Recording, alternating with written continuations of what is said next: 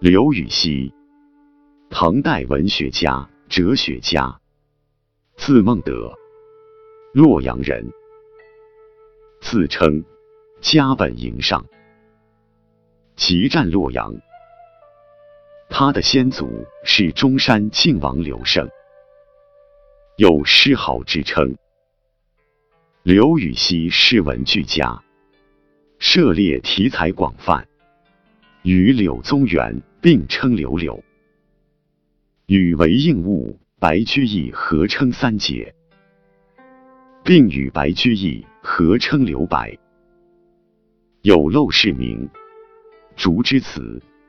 杨柳之词、乌衣巷等名篇，哲学著作《天论》三篇，论述天的物质性，分析天命论产生的根源，具有唯物主义思想。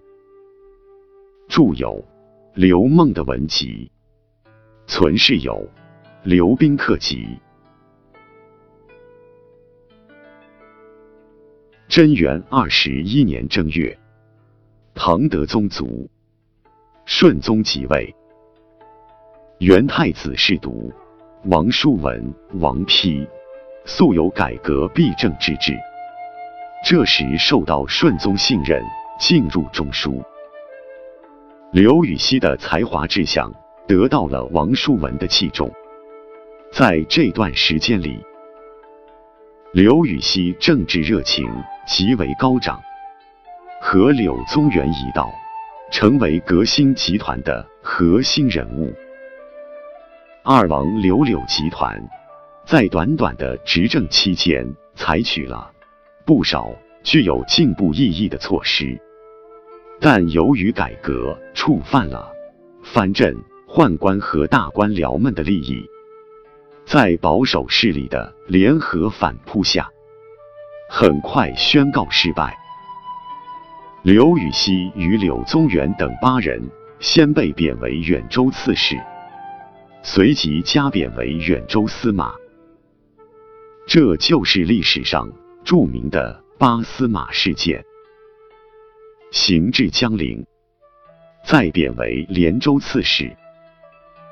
同时贬为远州司马的八个人，史称八司马。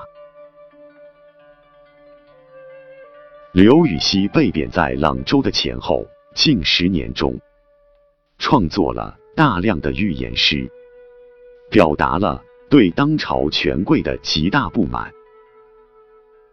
又写了许多赋，来表达自己不甘沉沦的雄心。由于接触了当地的民间歌谣，从中吸取了营养，所以他的诗歌创作表现出一些新的特点。在此期间，他还写了多篇哲学论文，最重要的便是与柳宗元天说相呼应的《天论》三篇。刘禹锡的诗。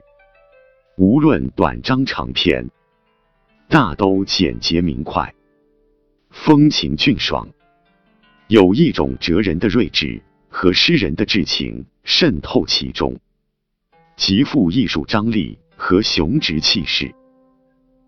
刘禹锡的咏史诗十分为人称道，这些诗以简洁的文字、精选的意象，表现了。他阅尽沧桑变化之后的沉思，其中蕴含了很深的感慨，如“愁浙东李侍郎越州，春晚即是长句；西塞山怀古，乌衣巷，石头城，蜀先主庙等都是名篇。除诗歌外，刘禹锡的词赋创作。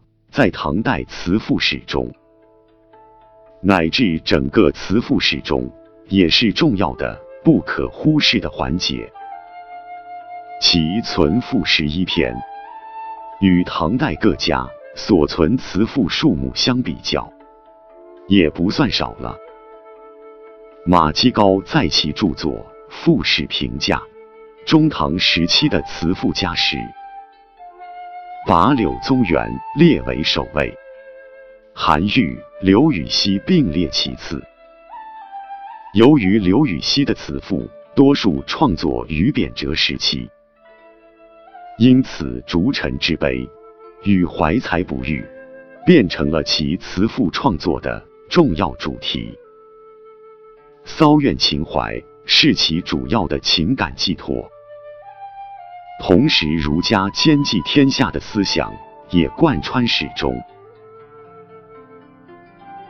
刘禹锡的文章。成就最高的是论说文，一是专题性的论文，论述范围包括哲学、政治、医学、书法、书仪等方面。哲学论文如《天论》三篇，论述了天的物质性，指出天人交相生，还相用的观点。并在当时的科学水平上分析了天命论产生的社会根源，在唯物主义思想发展史上有一定的地位。二是杂文，一般应是例题，有感而发，如《应论》七篇；也有的是读书有所感，哲理平易，如《华佗论》。辩记论、明智论等。